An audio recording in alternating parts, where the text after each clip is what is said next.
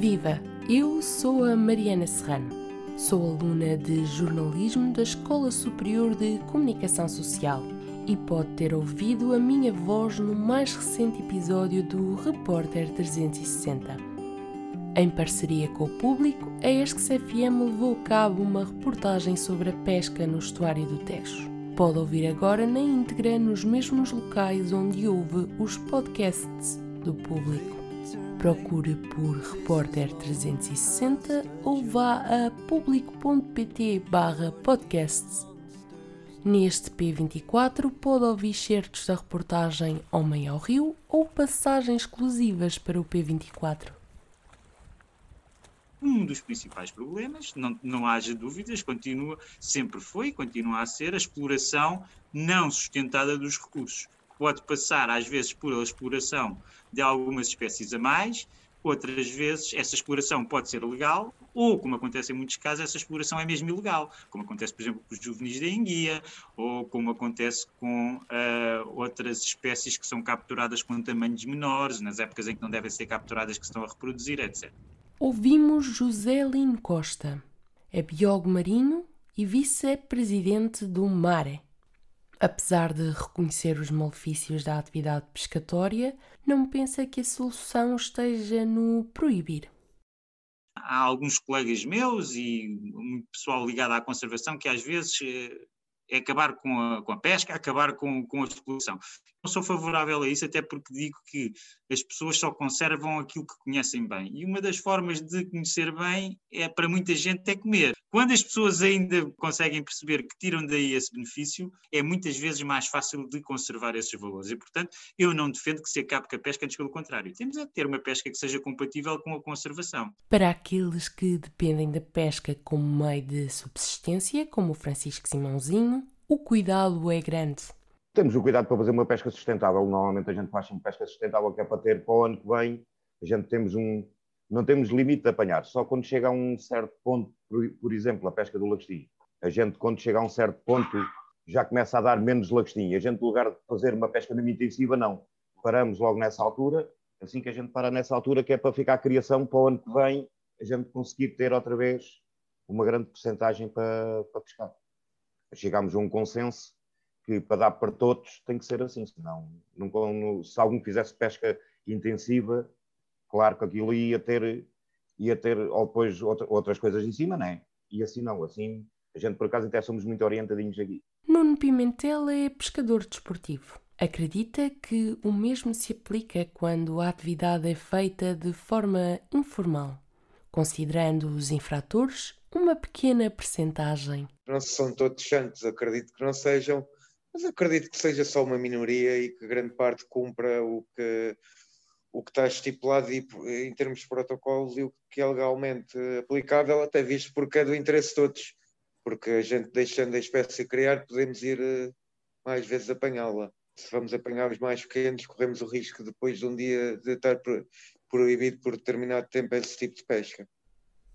Uma das maiores preocupações no que toca à pesca é o não licenciamento de quem a pratica. O que nos conduz à questão: será que esses pescadores sabem as normas? Normalmente sabem porque têm o nosso exemplo. Nem eles podem exceder muito disso, porque senão a gente aí então é que caímos mesmo em cima deles, está bem? Eles normalmente seguem as nossas passadas. A única coisa é que eles não seguem as nossas passadas a implementação, que é o que a gente parte a dizer a eles. Epá, a gente sabe que custa o primeiro ano ali, andam um bocadinho ali abanecados, mas ou depois andavam à vontade. Mas como não há fiscalização, eles também estão-se marimbando. Benedito de Almeida, residente no Montijo, pesca de forma desportiva há mais de 10 anos, mantendo sempre as licenças em dia. No entanto, sabe que nem todos o fazem. Muitos não são. Essa é a verdade. Muitos não são a licença que tiramos é anual. Dá para ir a pesca piada, de barco, em território nacional. Mas muitos não tiram licença. Muitos, muitos.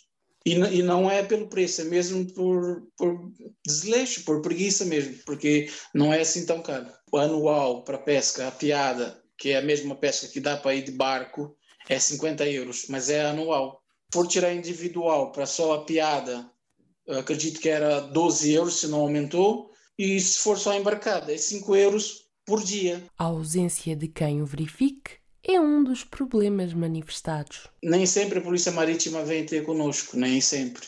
Foi mais nessa altura do, do Covid isso que eles apertaram mais um bocado. E, e deixam de querer gastar esse dinheiro e pensam que não é preciso. O biólogo José Lino Costa justifica a falta de vigilância. Há pouca fiscalização, muitas das vezes também porque não há, não há pessoal suficiente a fazer fiscalização. Depois há pouca fiscalização, muitas vezes porque também não é bem feita. Há má fiscalização porque também, e isso acontece, infelizmente há que dizê-lo, há algum compadrio. Às vezes, às vezes até na boa intenção, outras vezes não. Há pessoal a receber dinheiro por fora seguramente, e depois também a fiscalização tem problemas às vezes para alguma da fiscalização os próprios fiscalizadores não têm conhecimento suficiente em termos científicos para poder fazer a fiscalização como deve ser, se é a espécie certa, se é a forma da, da espécie certa ou se não é, e isso também dificulta. E portanto, ok, sim, eu acho que a fiscalização é também importante, embora eu ponho sempre mais a tónica na boa vontade, ou seja, é mais importante que as pessoas estejam bem formadas e queiram tomar a atitude certa, que elas estejam disponíveis para, para fazer menos problemas possíveis para o ambiente, mas claro, quando as pessoas prevaricam, tem de haver boa fiscalização. Destaca ainda que o problema não está necessariamente nas pescarias mais do que os pescadores, até a malta que anda a apanhar a amejo, mais do que anda à pesca, os gajos que andam a fazer o mari, aquilo que se chama o marisqueiro. Em alguns dos trabalhos que nós fizemos, posso dizer que temos 200 pessoas licenciadas para apanhar a a japonesa e neste momento andam lá cerca de 1800. E, portanto, o problema muitas das vezes não é em si a pesca legal, neste caso da ameijo japonesa, por exemplo o principal problema não é o recurso, que a ameijoa japonesa é uma espécie exótica e não tem problema. O problema é, para apanhar a ameijoa, anda-se constantemente a revolver os fundos. E, portanto, são as outras espécies que estão ao lado da ameijoa que vão sofrer por causa disso, porque vão ter os fundos completamente revolvidos ao longo deste tempo todo. Acrescenta que o problema vai além da biosfera, interferindo nos direitos humanos caso da ameixa japonesa é até um problema socioeconómico, porque, uh, inclusivamente, existem máfias que trazem pessoas de outros países que ficam-lhes com, com, o passaporte e, e exploram-nos dessa maneira. Portanto, aqui que nós estamos a falar no caso da ameixa japonesa é muito pior do que apenas uma questão de conservação da natureza e de recursos, é também, um, em alguns aspectos, um caso de polícia, uh, até sobre, sobre outro ponto de vista. Presidenciais 2021 no P24. E hoje todos os candidatos voltam a responder a uma pergunta, fica para o próximo presidente. Hoje vamos saber quais as áreas prioritárias para investir os fundos do Plano de Recuperação e Resiliência pelos sete candidatos presidenciais.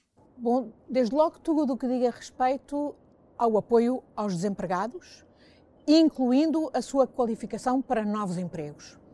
Depois, tudo o que diga respeito à, à transição energética, na perspectiva de responder à, à, emergência climática, mas também de criar empregos com sustentabilidade. Uh, tudo o que diga respeito à criação de indústrias com incorporação da ciência nacional e uh, localizadas no interior do país, de maneira a contribuir para repovoar o país e para fixar uh, populações. E depois tudo aquilo que diga respeito à economia do mar e a uma economia sustentável uh, numa lógica de economia circular. Saúde, por definição, até porque estamos no meio de uma pandemia, de uma crise de saúde pública muito grande, uh, mas também áreas fundamentais, como tem sido a falta de apoio aos setores mais afetados por esta pandemia, o turismo, a restauração, o comércio, uh, o setor noturno, o setor cultural. Estes setores que precisam neste momento de apoio deverão ser os prioritários eh, nos fundos comunitários que aí vêm, embora naturalmente também, eh, apesar de, de, de, uma dimensão relativamente extra da crise, a justiça não pode ficar de fora. Muito do atraso português se deve às dificuldades da justiça, ao atraso, à burocracia, à lentidão da justiça e também aqui Portugal deve aproveitar esta oportunidade única para modernizar a justiça, para a tornar uma máquina mais eficiente, uma máquina mais eficaz, capaz de dar resposta aos problemas dos cidadãos e das empresas para além eh, do necessário reforço da proteção social dos grupos e setores da população mais atingidos pelos impactos da pandemia, é essencial reforçar o investimento no Serviço Nacional de Saúde, nas demais funções sociais do Estado, com especial enfoque em áreas como a habitação e os transportes, deve também ser considerado prioritário. O investimento na ampliação, no reforço, na dinamização dos setores produtivos nacionais, a que se deve associar um plano de substituição de importações por produção nacional, uma valorização do interior, a criação de emprego e a necessidade de recuperação para o controle público de empresas e setores estratégicos. Há uma parte que é limitada pela própria União Europeia. É o caso da saúde, é o caso da transição na energia e da transição no digital. Mas para além disso, eu diria, e para além de outras atividades económicas, prioridade ao social, correção das desigualdades, combate à pobreza, no fundo, superação das assimetrias que a pandemia veio agravar. A crise que estamos a viver foi uma crise que expôs de forma muito evidente as fragilidades que temos no nosso país e os problemas estruturais e creio que estes fundos devem servir para responder precisamente a esses problemas estruturais. Se foram os precários os primeiros a sofrer com a crise, temos que usar fundos para a proteção laboral, para criar condições para ter emprego de qualidade se é o Serviço Nacional de Saúde que nos está a proteger neste momento, mas tem fragilidades, é preciso investir no Serviço Nacional de Saúde. Enfim, creio que é para a resposta à crise que devemos usar uh, o, o plano de recuperação e os fundos que estiverem associados a ele. Os fundos devem ir diretamente para as pessoas. Portanto, as áreas são 10 milhões de áreas. 10 milhões de portugueses, as, as micro e pequenas empresas, os fundos devem servir para alívio fiscal imediato e apoio direto às atividades afetadas. Saúde, saúde, saúde. Neste momento, está a ver, a área mais afetada e, e, temos que agir rápido, estar atentos e é por aí que, que, eu quero apostar e forte. E depois também não descurar a economia, porque a economia também, né, vamos ter muitos problemas o pós, o pós-Covid. O especial Presidenciais 2021 está disponível em público.pt barra presidenciais 2021. Diariamente há um novo episódio do podcast Poder Público, série Presidenciais. Volto para a Mariana. Do P24 é tudo por hoje. Relembramos que pode ouvir a grande reportagem completa nos mesmos locais onde pode ouvir os podcasts do público. Procure por Repórter 360 na plataforma de áudio ou vá a público.pt barra podcast. Tenha um bom dia. O público fica no ouvido.